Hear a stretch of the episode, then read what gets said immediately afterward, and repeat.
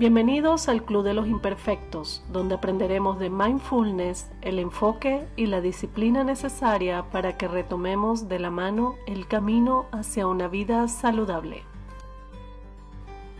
Soy Mayo Calvo y esta es mi invitación a que seamos la perfección que habita en la imperfección. El capítulo de hoy se titula Perdiendo kilos, ganando salud.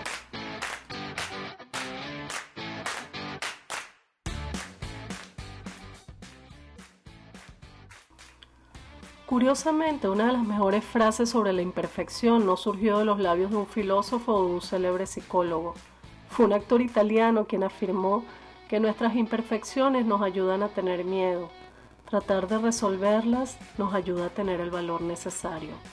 Sin embargo, el ser humano es imperfecto, de ahí que cualquier persona, por muy insignificante que se sienta, sea capaz de llevar a cabo grandes hazañas. No obstante, es sensato pensar que todo individuo cometerá errores a lo largo de su vida. ¿Significa esto que no podemos ser felices? ¿Tenemos que castigar a nuestra mente por cada error que cometemos? La respuesta es no, pues en nuestra propia imperfección habita la perfección. Todos podemos ser perfectamente imperfectos. Según afirma el periodista Pedro González Núñez en un artículo sobre la perfección que me encantó, lo que para alguien puede parecer perfecto, para otro tal vez sea profundamente equivocado.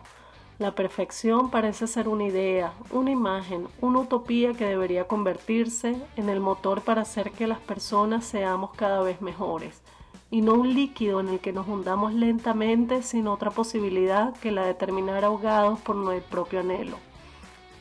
Sea como fuere, cualquier ser humano puede ser perfectamente imperfecto, Dentro de todos nosotros existe la voluntad de mejorar, la necesidad de ser más felices o la imagen utópica de nuestro mundo perfecto.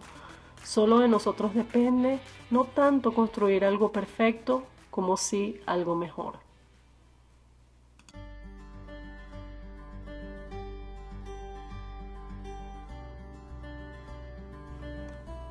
Qué bonito suena eso de empezar a perseguir nuevas metas, luchar contra la rutina y salir del área de confort.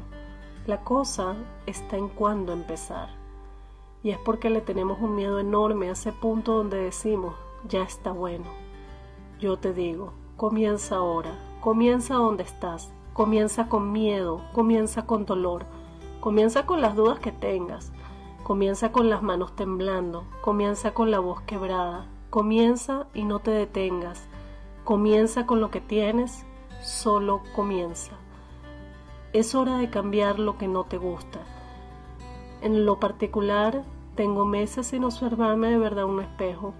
Siempre ando con el piloto automático a la hora de vestirme. Me alimento sin prestar mayor atención a lo que ingiero, porque me gusta comer por placer más que por hambre. El cansancio de la rutina diaria me distrae de lo que es bueno para mí y así se me pasan los días sin prestar atención a lo que le hago a mi cuerpo. Aunque tengo una certificación en mindfulness y son más los días que no los practico que lo que sí, sigo dejando el carrete suelto de mis emociones a merced de lo que suceda y no estoy en pleno control de la situación. El mindfulness es una herramienta excelente para el manejo del estrés y la salud mental por ello, es tan importante aplicarlo como si fuera una crema, todos los días. Los beneficios son tangibles y las repercusiones tan saludables como un buen programa de alimentación. Retomando lo que les comentaba, tengo meses literalmente sin verme de verdad en un espejo. Evito al máximo salir en fotos y soy la que casi siempre se ofrece para tomarlas. Hace un par de años descubrí que mi cara no concuerda con la imagen que aún guardo en mi memoria de mí misma y me pregunto una y otra vez con algo de rechazo propio, ¿quién es esa mujer? No es que esté fea o desagradable, simplemente es que no me reconozco en las imágenes, que miente diciendo que esa soy yo. Entonces opté por lo más fácil, cerrar los ojos a la realidad y no verme más. Al sol de hoy, Cuento con casi 20 kilos de más que cuando salí hacia los Estados Unidos hace 15 años. Los mismos no los cargaba a cuesta, obviamente. Y fue el sedentarismo, la vida de oficina y el cambio de hábitos lo que hizo lo suyo y me llevó de la mano a esta persona extraña que hoy me habita y salen las pocas fotos que se toma. No ha pasado un año donde no intentara algo para rebajar de peso. Tan solo en dos oportunidades lo logré con éxito. La primera fue corriendo. En menos de un año me hice adicta al ejercicio al aire libre y ya para el primer invierno tuve que dejarlo. Lógicamente, cuando las temperaturas bajaron a menos cero grados, dejé de correr y luego remontar esa ola fue casi que imposible, cosa que logré solo dos o tres años al máximo. Me llené de excusas convincentes y lo dejé. Años más tarde intenté una dieta en base a un libro azul que me regalaron de un médico francés. La misma me cayó de perlas. Era la primera vez en mi vida que veía la báscula descender cada día. Lo malo de este régimen es que excluía las frutas y ya por allí no lo vi como un cambio de hábitos que a la larga podría mantener. Y poco a poco también la abandoné. Al sol de hoy lo cierto es que cada vez que me toca ponerme un traje de baño, el amor propio me juega en contra. Cambio de humor, me siento realmente mal, pierdo toneladas de autoestima porque si yo no me veo, estoy consciente de que la realidad está allí y me hago una novela mental en donde salgo por la puerta trasera de mi amor propio para no volver jamás. El colmo fue hace un par de semanas cuando soñé con más sobrepeso del que en realidad cargo. Amanecí deprimida, con la autoestima por el piso y llena de un miedo virtual para nada real. Analizando la situación, llegué a la conclusión de que lo único que me molestaba de dicho sueño era mi apariencia física, mi peso descontrolado y esa extraña que me invade por completo.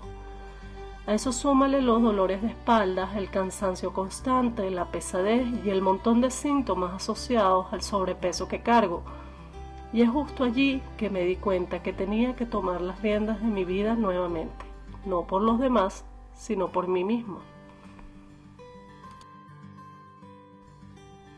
Descubrí que los cambios no vienen con el año nuevo, el cambio viene cuando tú decides que quieres cambiar. Para ello hice el mapa que seguiremos por los próximos tres meses y los ingredientes son cuatro. Disciplina, plan de ejercicio y dieta, evaluaciones que serían a la primera semana, al primer mes y a los tres meses. Y el cuarto ingrediente fundamental es el mindfulness 5 minutos en la mañana, 5 en la tarde y 5 en la noche. Están prohibidas las mediciones de peso antes de cada evaluación y eso por el sencillo factor en que genera la ansiedad. Eliminar cada factor tóxico en esta etapa inicial es primordial para alcanzar el éxito. Este podcast es una invitación a que seamos la perfección que habita en la imperfección Sintoniza Spotify para el seguimiento de este challenge que solo busca comenzar el año enfocados en una meta. Bienvenidos al Club de los Imperfectos. Comienza ahora, comienza donde estás, comienza con miedo, comienza con dolor, comienza con dudas, comienza con las manos temblando, comienza con la voz quebrada, Comienza y no te detengas. Comienza con lo que tienes. Solo comienza. La palabra mindfulness es la capacidad humana básica de poder estar presente en el aquí y el ahora. El mindfulness se basa en la autoobservación, meditación y atención plena. En realidad es bien, bien sencillo. Es simplemente tomar las riendas de cómo te sientes ahora qué cosas te están afectando, controlar tus pensamientos, sobre todo los negativos, y reprogramarte para que estés en una onda más positiva y en control de lo que te está afectando.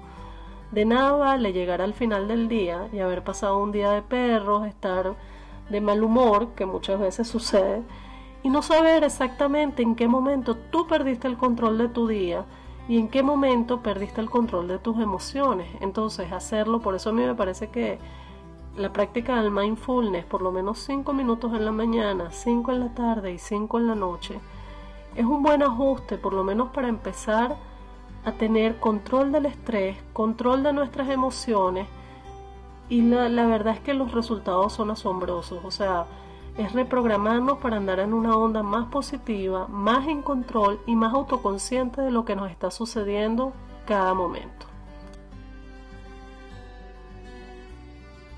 Entre las ventajas para la salud que nos ofrece el mindfulness es que mejora la inteligencia emocional, potencia la creatividad, mejora la capacidad de concentración, combate el insomnio y ayuda al manejo del estrés y la ansiedad. ¿Por qué no practicarlo?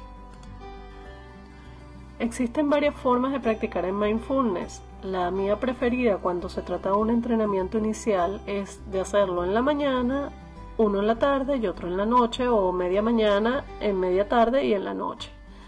Las tres prácticas son diferentes y la idea es estar conscientes, estar conscientes de qué situación tóxica nos ha afectado hasta el momento, bien sea a media mañana, fuimos a la oficina, sucedió algo, nos empezamos a sentir mal, o alguien en camino a la oficina nos atravesó el carro y nos empezamos a sentir estresados, o un trabajo que tenemos por entregar, o una reunión que tenemos por hacer. Olvidarnos de eso. En este momento no está sucediendo nada de eso, eso está en el futuro. El mindfulness nos ubica en el presente y en el presente está todo bien. Estamos en control de lo que nos está sucediendo en este momento. Entonces la idea es centrarnos, respirar la situación y llenarla con los pensamientos que nos van a ayudar a desintoxicar aquello que nos hace daño, aquello que nos está afectando. Entonces si estás manejando o estás trabajando, la siguiente parte del podcast, lo ideal es que lo dejes para después, para que puedas dedicarte esos cinco minutos a la primera práctica del mindfulness en una forma que llamo yo desconectarse para conectarse.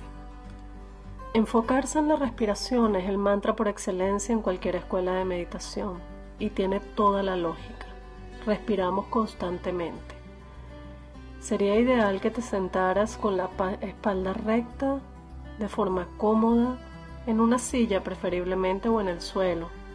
Estira tus piernas.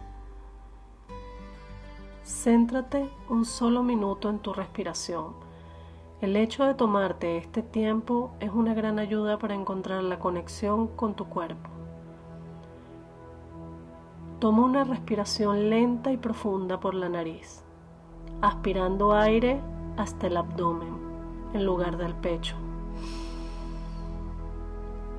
Haz una pausa, sostén la respiración y poco a poco cuenta hasta tres y suelta el aire lentamente por tu boca. Uno, dos, tres. Así de sencillo. Repítelo cinco veces más.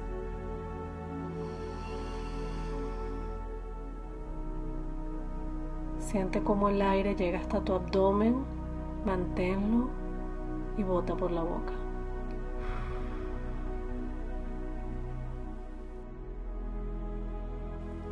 Con la tercera respiración quiero que evalúes el estado de tu cuerpo y de tu mente. ¿Cómo es tu postura? ¿Estás apretando las mandíbulas?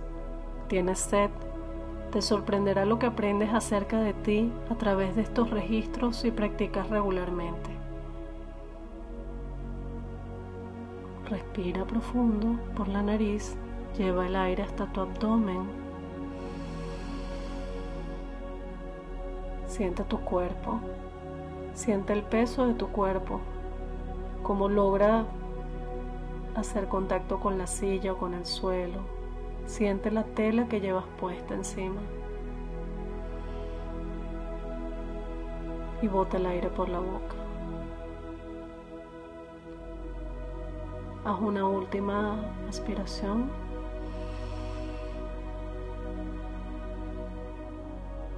Y exhala lentamente. Bota todas las tensiones que sientes en este momento, todos los pensamientos tóxicos y llénate de paz.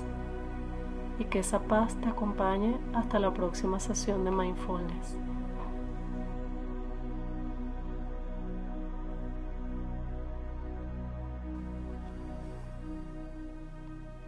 El amor está en ti, la tranquilidad está en ti, el poder está en ti.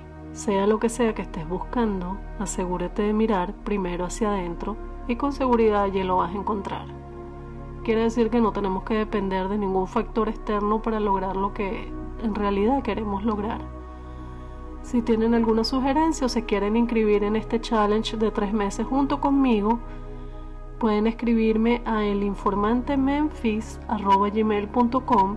El plan de nutrición lo pueden bajar en la página web del informantememphis.com en la sección de vida saludable.